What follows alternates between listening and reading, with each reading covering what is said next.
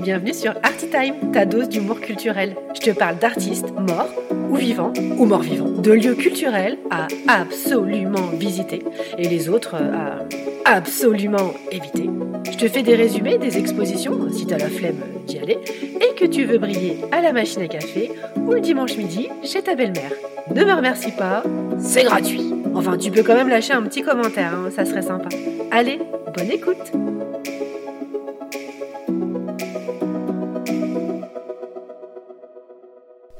Coucou mes petits curieux, cette semaine j'ai envie de vous parler d'une femme exceptionnelle, courageuse, originale, créative. Non, il ne s'agit pas de ma mère, mais de Sarah. Mais qu'est-ce que tu fous Daphné dans mon studio? Euh, j'ai écrit un épisode sur toi. C'est vrai? Ouh, t'es trop mimi Je peux lire? Nanana, femme exceptionnelle, oui. Créative, oui. Sarah, Bernard. Bah, c'est pas moi. Non, mais parce que je voulais pas te contrarier, maman. Mais tu parleras de moi la semaine prochaine. Si tu m'offres une Barbie. Ou pas. Allez, Sors de mon studio Enfin, studio. Disons plutôt euh, dressing. Transformé en studio.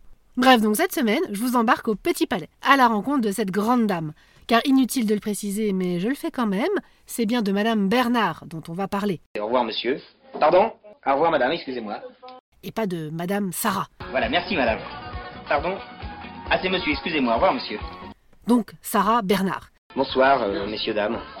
Cette grande femme artiste aux multiples facettes est actuellement exposée au Petit Palais. Petit point sur le Petit Palais pour commencer, déjà parce que c'est un de mes musées préférés, qui cumule histoire exceptionnelle. Bah, il est vrai qu'avec son grand frère, le Grand Palais, et son cousin, le pont Alexandre III, juste en face, cet ensemble a été spécialement conçu pour l'Expo universelle de 1900 et devient le musée des beaux-arts deux ans plus tard. Il compte de nombreuses décorations, peintes et sculptées, érigées pour glorifier la ville lumière et célébrer les bienfaits de l'art. Si vous levez votre regard, vous y verrez l'histoire de Lutèce qui orne les voûtes, ou encore l'histoire de l'art français avec des portraits des plus grands artistes accompagnés de leurs plus célèbres œuvres. J'adore le Petit Palais, aussi parce qu'il est doté d'un jardin intérieur et d'un café tout choubidou, idéal pour les périodes de canicule et pour accueillir les débriefs d'expo, accompagnés d'un thé et d'un macaron. Oui, j'ai les habitudes de vieille bique.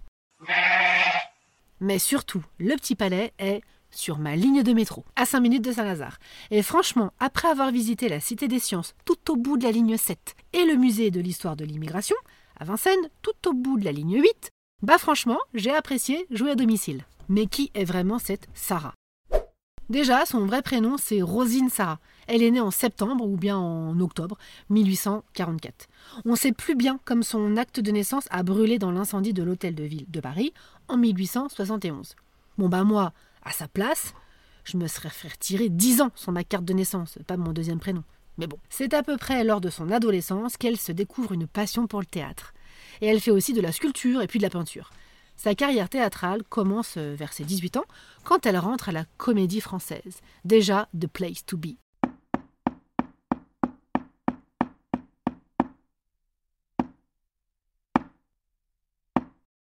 Mais son caractère bien trempé ne convient pas à cette immense institution et elle se fait virer, sûrement à cause de la réplique de trop. Je suis réfugié politique, enculé Non, en vrai, c'était à cause d'une gifle qu'elle a donnée à un autre sociétaire. Mais ça, ça l'empêche pas d'être famous et de côtoyer du beau monde. Elle compte parmi ses followers euh, Georges Sand, Alexandre Dumas. Et surtout, sa photo de profil, elle a été prise par Nadar. Elle a évidemment bien plus qu'une jolie tronche sur sa photo, puisqu'elle a signé un contrat avec le théâtre de l'Odéon et s'offre son premier triomphe dans le rôle de la reine Ruy Blas de Victor Hugo. Ce dernier lui donna d'ailleurs comme surnom la Voix d'Or. La divine, ou la scandaleuse, comme on l'a aussi surnommée, devient une star. Elle est aussi l'amie des animaux. En 1878, euh, Brigitte Bardot n'est pas encore née, enfin je crois. Bon bah cette année-là, Non, Claude François n'est pas né non plus, enfin je crois. Donc en 1878, elle est en tournée à Londres et ramène de sa visite du zoo un guépard et un caméléon. Son excentricité la pousse également à ramener une tasse à l'effigie du prince Charles, qui était déjà né. Enfin je crois. Autre singularité, quand Sarah euh, galérait à trouver le sommeil, elle ne s'abaissait pas à compter les moutons, ou faire appel à un hypnotiseur. Non, elle, elle s'allongeait dans un cercueil de bois garni de satin blanc en toute simplicité. Comme classicisme et excentrisme peuvent très bien se marier, la comédie française lui ouvre à nouveau ses portes. Et elle triomphe dans Phèdre de Racine ou encore Hernani de Victor Hugo. Mais elle a bien trop la bougeotte pour y rester. Et en 1880, elle claque la porte pour fonder sa propre compagnie. Son audace paye rapidement car elle se produit aux quatre coins du monde. Londres, Copenhague, la Russie, États-Unis.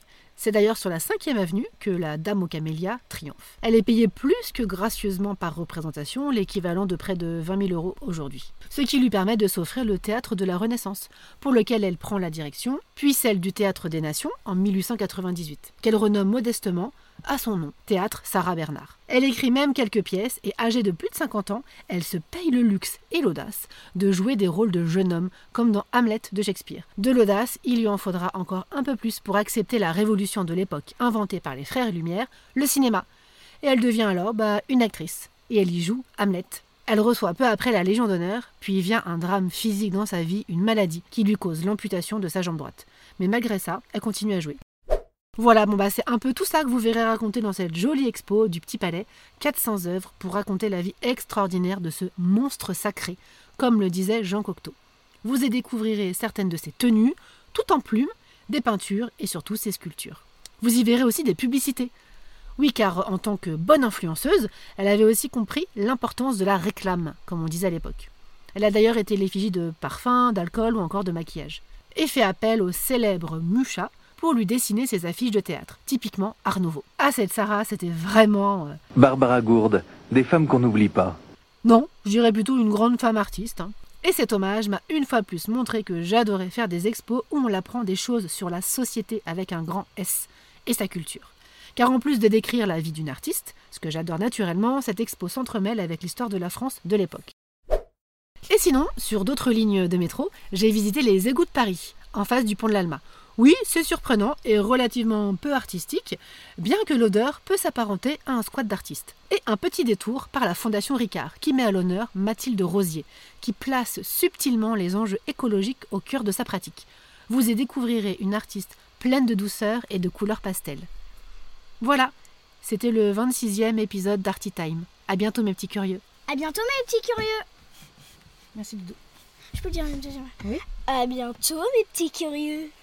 À bientôt, mes petits curieux. À bientôt, mes petits curieux. Ça t'a plu? Laisse-moi un gentil commentaire, ça aidera mes amis les algorithmes à propulser ce podcast. Et parle-en autour de toi, à la machine à café, dans le métro.